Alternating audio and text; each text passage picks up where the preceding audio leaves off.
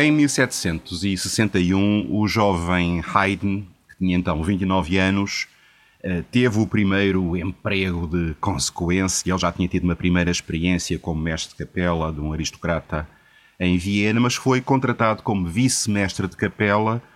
do príncipe eh, Esterházy. Eh, os Esterházys eram uma grande família aristocrática húngara, que era uma das mais ricas do, do Império, do que viria a ser mais tarde o Império Austro-Húngaro, ainda nessa altura simplesmente o Império Alemão. Uh, e nessa qualidade tinha a responsabilidade de toda a música não sacra uh, na, no establishment do, do, Palácio de Eisenstadt, que era o grande palácio dos príncipes de Esterházy. E com ele foram contratados uh, vários instrumentistas de grande qualidade, um deles um grande violoncelista chamado Josef Weigl. Bom, o mestre de capela era ainda um velho senhor chamado Gregor Werner, um homem uh, de gosto bastante antiquado, ainda, ainda muito mergulhado no barroco, uh, e que não viu com bons olhos este rapazola que aparecia cheio de ideias novas, com uma escrita completamente diferente, que não gostava de contraponto, que gostava de linhas melódicas uh, expressivas e que ainda por cima parecia corresponder muito ao gosto do príncipe, sobretudo a partir logo de 1762, quando morreu o, o, príncipe Paulo Antoni e lhe sucedeu o filho Nicolaus uh, Esterházy, que era um homem muito interessado na, na, música de Haydn. Então, o que acontece é que em 1765 o Gregor Werner não faz mais nada, escreve uma carta ao príncipe queixando-se de que o Haydn era preguiçoso e que não, não compunha obras novas suficientes. O Haydn, para se defender, começou a fazer um catálogo em que registou todas as obras que ia compondo. E porquê é que eu vos estou a dizer isto? Porque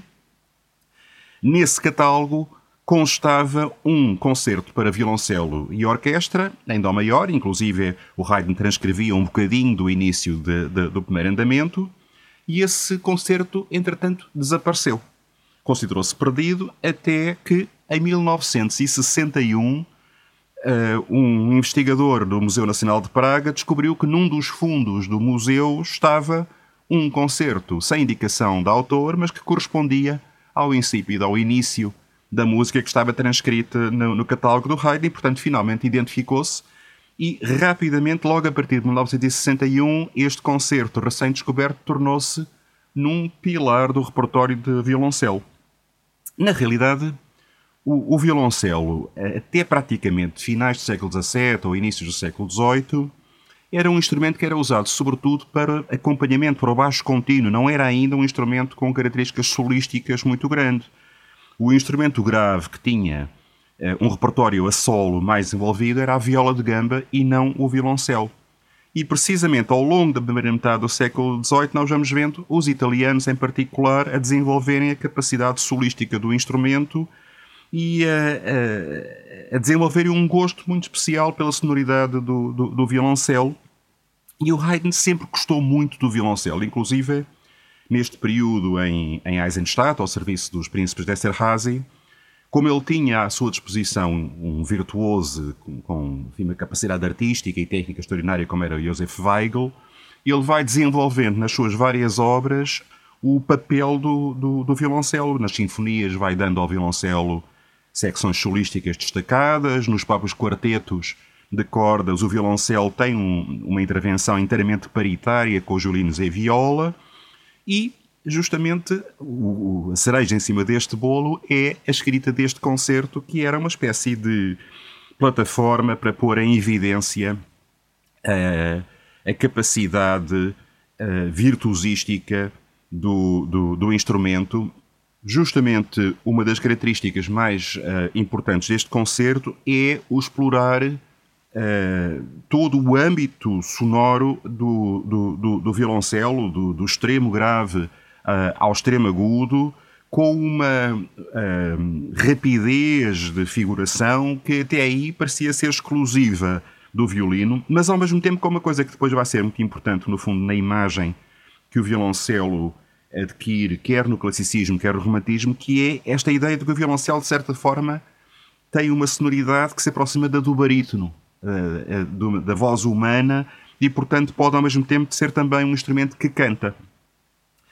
Eh, vamos ouvir um bocadinho, e vou-vos dar só uns pequenos exemplos, só para aguçar o gosto, do primeiro andamento, moderado, e vão ver um tema galante, um tema gracioso, ornamentado, bem disposto. O, o papá Haydn, como era uh, conhecido, era um homem que tinha um senso de humor muito grande, e este primeiro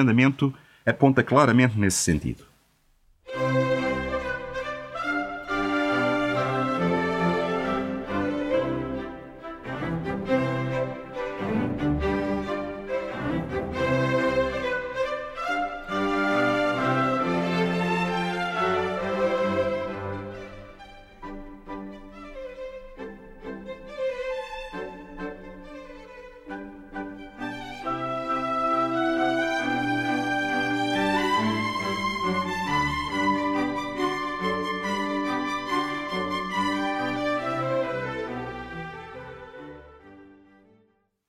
Se o primeiro andamento uh,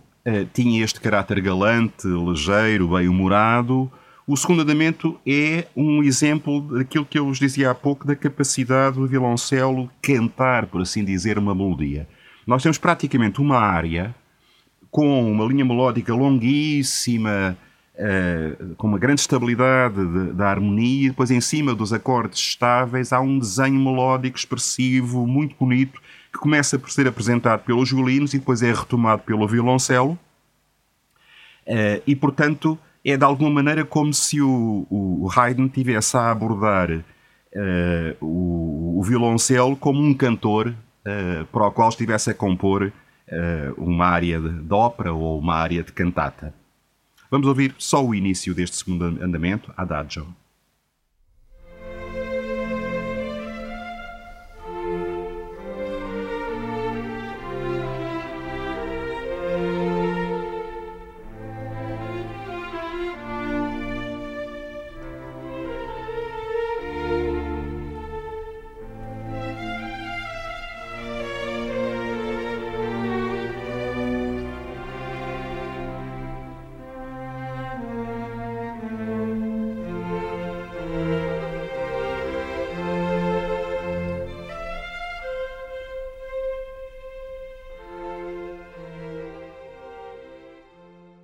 Por último, depois deste momento lírico, cantábil do segundo andamento, há uma espécie de grande festa. O, o Allegro Molto, que é o terceiro andamento, o último andamento,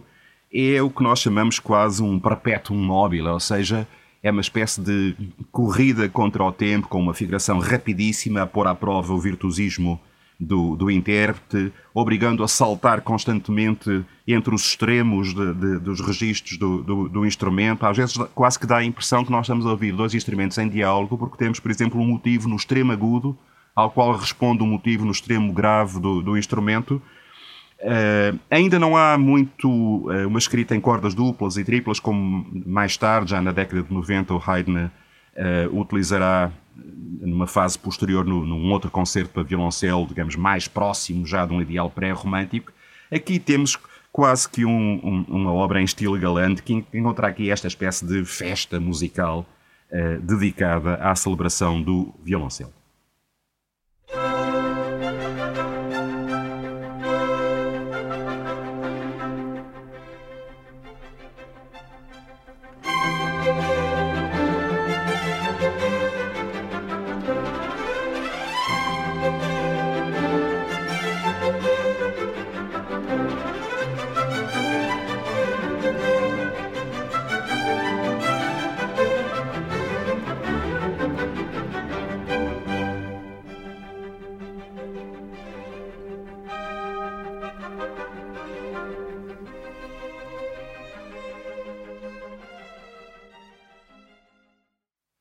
A segunda obra do nosso programa é a Sinfonia Escocesa de, de Mendelssohn. O título, há que dizer que é, que é apócrifo, quer dizer, não foi dado pelo próprio Mendelssohn, mas uh, justifica-se porque, na realidade, esta sinfonia começa com uma visita do jovem Mendelssohn, com 20 anos, em 1829, à Inglaterra. O, o Mendelssohn, que vinha de uma família muito culta, era neto de um dos grandes filósofos do iluminismo alemão, falava várias línguas, uh, falava inglês designadamente, uh, foi recebido em Inglaterra como uma espécie de, de, de prodígio, Aliás, uma das obras que ele tinha escrito na adolescência e que tinha, lhe tinha dado uma grande reputação era O Sonho de uma Noite de Verão, a, a música de cena para O Sonho de uma Noite de Verão de Shakespeare. E, portanto, ele chega a Londres em 1829, uh, tem a sua primeira sinfonia, que tinha sido composta uns anos antes, em 1824, tocada pela orquestra da Royal Philharmonic Society, que era a grande sociedade de promotora de concertos orquestrais em Inglaterra. Uh, ele próprio é feito membro honorário da Royal Philharmonic Society, o sucesso é extraordinário. É apresentado à Rainha Vitória, que de resto toda a vida Uh, gostou muito da música de Mendelssohn e a partir daí, sempre que Mendelssohn ia à Inglaterra, uh, visitava a rainha e o príncipe Alberto e depois resolve visitar a Escócia. E aqui é que uh, é importante referir o, o que é que significa a Escócia e a temática escocesa neste universo de arranque do, do romantismo. Já desde finais do, do século XVIII, que a temática escocesa era uma inspiração muito grande para os ideais pré-românticos. Em 1760 há um escritor escocês chamado James Macpherson que publica os poemas que ele atribui a Ocean. E Ocean seria um bardo medieval que escreveria em língua gaélica e supostamente Macpherson estaria a traduzir para inglês essa poesia escocesa medieval um pouco para dar a noção desta alma escocesa tradicional, enraizada na história, e, na realidade, os poemas de, atribuídos a Oceano, uh, pelo Macpherson, circularam por toda a Europa, foram traduzidos em todas as línguas, inclusive mais tarde, o Goethe, no, pro, no próprio Werther, uh, cita longas passagens uh, deste, destes poemas atribuídos a este tal poeta mítico. Mas não foi só Macpherson, também na, na segunda metade, no último terço melhor do século XVIII, um grande poeta como Robert Burns, que, que, foi considerado uma espécie de representante desta cultura escocesa autónoma, teve um destaque muito grande e foi também traduzido a muitas línguas. Depois, no início do século XIX, foi o momento em que Walter Scott, o grande poeta e romancista, alcançou um impacto à escala europeia gigantesco, com obras como A Dama do Lago, de 1810, como era um, um grande poema dramático, o Rob Roy, de 1817, A Noiva de Lammermoor, de 1819, que mais tarde o Donizetti transformaria na ópera Lucia de Lammermoor, o Quentin Durward, de 1823, ou seja, há uma série de obras que andavam todas um pouco à volta desta ideia de uma, de uma Escócia uh, simultaneamente rude, agreste, nebulosa, com lagos e montanhas, e ao mesmo tempo com uma história remota, com olhando para um passado de grandeza perdido, uh, e é um universo, digamos, de uma certa espiritualidade, uma certa comunhão com a natureza, em oposição com uma Inglaterra mais girada para a Revolução Industrial, e portanto. esta Escócia mítica era um tema de inspiração para muitos autores em todas as artes, inclusive as próprias canções tradicionais escocesas, já desde o tempo de Haydn, que circulavam por toda a Europa. Há, há vários editores uh, musicais escoceses, William Napier, George Thompson, William White, que encomendam a Haydn literalmente dezenas e dezenas e dezenas de harmonizações de canções tradicionais escocesas e depois voltam a fazer isso com Beethoven, voltam a fazer isso com Weber e, portanto, este jovem Mendelssohn, que chega à Escócia em 1829, já tem uma espécie de pré-compreensão, de, de, de pré-conceito, de, de, disponibilidade para se entusiasmar com uh, esta Escócia que ele vai descobrir. E, designadamente, vai visitar o castelo de Holyrood, que estava em, em ruínas, mas que era o antigo castelo, a antiga residência dos reis da Escócia. Tinha sido ali que tinha uh, casado uh, e tinha sido coroada uh, Maria Stewart, por exemplo, uh, fica muito impressionado com as ruínas e com a luz do luar a coar por entre uh, as ruínas da Holyrood e logo ali aparentemente terá composto o, o, tema melódico principal do que viria a ser uma sinfonia. Depois foi visitar as Ilhas As Hébridas, na costa da Escócia, uh, compôs uma abertura muito famosa, precisamente intitulada As Hébridas, e o projeto da Sinfonia ficou a aboborar durante algum tempo. Embora fosse a segunda Sinfonia que uh, Mendelssohn estava a começar a compor, acabou por ser a última que ele terminou, só em 1842, portanto, 13 anos depois da visita, é que ele finalmente uh, terminou e apresentou pela primeira vez esta sua segunda sinfonia, uh, que depois ganhou este epíteto de escocesa porque se sabia da associação da obra, pelo menos do ponto de vista da sua inspiração inicial, à visita à Escócia. A obra foi estreada em março de 1842 no Gewandhaus de Leipzig. Depois, em julho desse ano, foi estreada outra vez pela Royal Philharmonic Society em, em, em Inglaterra, com um sucesso absolutamente uh, extraordinário. Um, o primeiro andamento, Andante con moto, é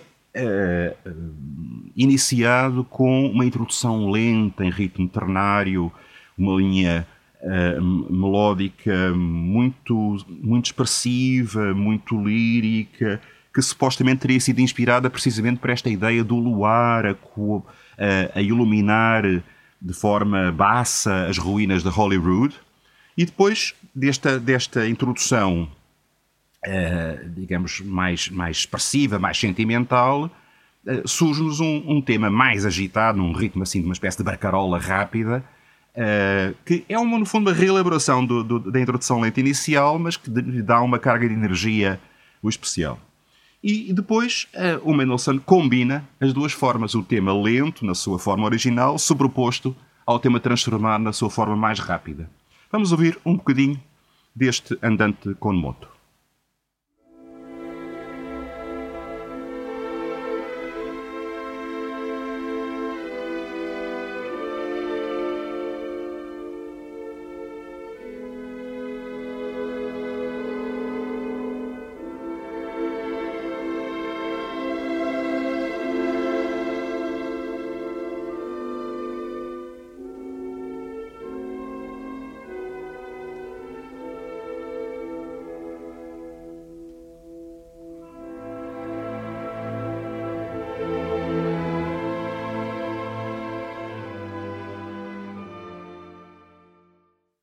O segundo andamento da Sinfonia Escocesa, que tem a indicação vivace non troppo, vivo, mas não demasiado,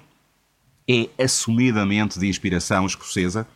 e, inclusive, uh, há uh, bastantes semelhanças no desenho melódico com uma das canções que circulava muito nessas coleções que tinham sido arranjadas por Haydn e por Beethoven, uma, uma cantiga chamada Charlie's My Darling. Charlie's My Darling, My Darling, My Darling e vão ver que, no fundo, o tema melódico, embora passe de, de, de, do modo menor para o maior, tem muito a ver com este ritmo pontuado que nós imaginamos como sendo característico de uma dança de roda escocesa e com um acompanhamento. mais uma vez, como há pouco dizia do concerto de Haydn, em perpetuum mobile, quer dizer, com uma espécie de de drive rítmica muito intensa a, a, a sublinhar este lado, uma dança um pouco frenética. Vamos ouvir o início deste segundo andamento.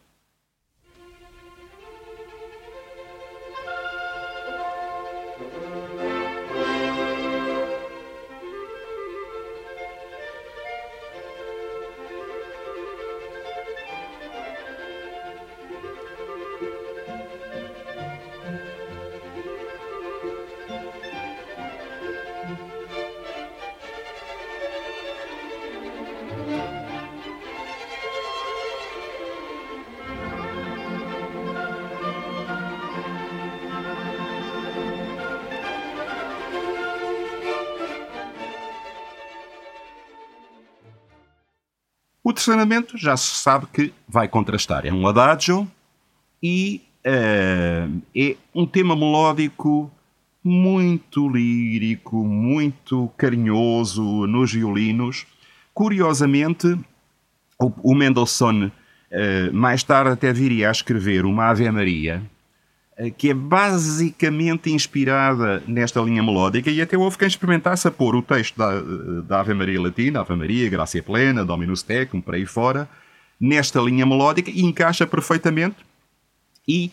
uh, há críticos que sugerem que isto teria a ver com a leitura da Dama do Lago, da grande poema do Walter Scott, em que a, o personagem feminino principal, a Ellen Douglas, uh, canta uma Ave Maria, Uh, e, e, portanto, pode ter sucedido que este, esta uh, belíssima melodia lírica tivesse sido inspirada pela referência à obra de Walter Scott, tão uh, intrinsecamente escocesa. Vamos ouvir um bocadinho desta área, por assim dizer.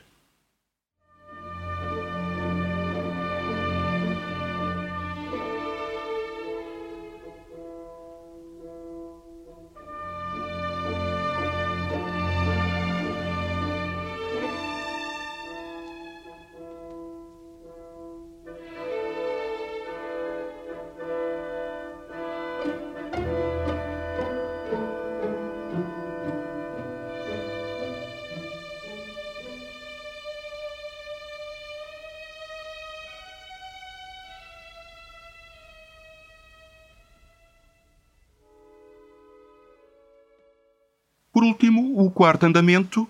final, allegro vivacissimo, notem aqui o superlativo, é uma referência a uma outra característica muito associada à Escócia e aos escoceses neste contexto, que é o seu, o seu lado belicoso, a sua capacidade de resistência à ocupação inglesa, mas não só, a sua, a, sua tradição de lutas entre clãs, ou seja, uma tradição guerreira uma tra associada a um ideal de virilidade que, que, fazia parte dessa imagem uh, mítica da, da, Escócia e dos escoceses. E, portanto, nós começamos com um ritmo de combate intenso uh, e acabaremos com uma grande coda heroica que alguns críticos consideram que até não fazia muito sentido porque nos quatro andamentos, uh, o, o Mendelssohn tinha conseguido fazer alguma relacionação entre o material temático de cada um dos andamentos com, com, com os andamentos seguintes ou anteriores. E esta coda heroica parece um bocadinho desnecessária, mas o que é certo é que dá uma espécie de final triunfal a esta evocação da, da Escócia por uma grande orquestra. Uh, se repararem o contraste entre esta orquestra do Mendelssohn e a orquestra pequenina, clássica do concerto de Haydn, é, ela é evidente. Temos, temos as cordas, temos as madeiras uh, com duas flautas, as oboés, as clarinetes, os chagotes, temos dois trompetes, temos quatro trompas, temos timbales e, portanto, já estamos na transição clara para a grande orquestra sinfónica. Portanto, este nosso uh, uh, concerto acaba com Uh, acaba por refletir, no fundo, duas obras muito características desta sucessão de estilos o estilo clássico puro de Haydn, o estilo romântico intenso de Mendelssohn, que marcam uh, um, um, dos períodos mais presentes na programação de música erudita uh, de concertos. Eu sugeria que terminássemos precisamente com um certo deste quarto andamento.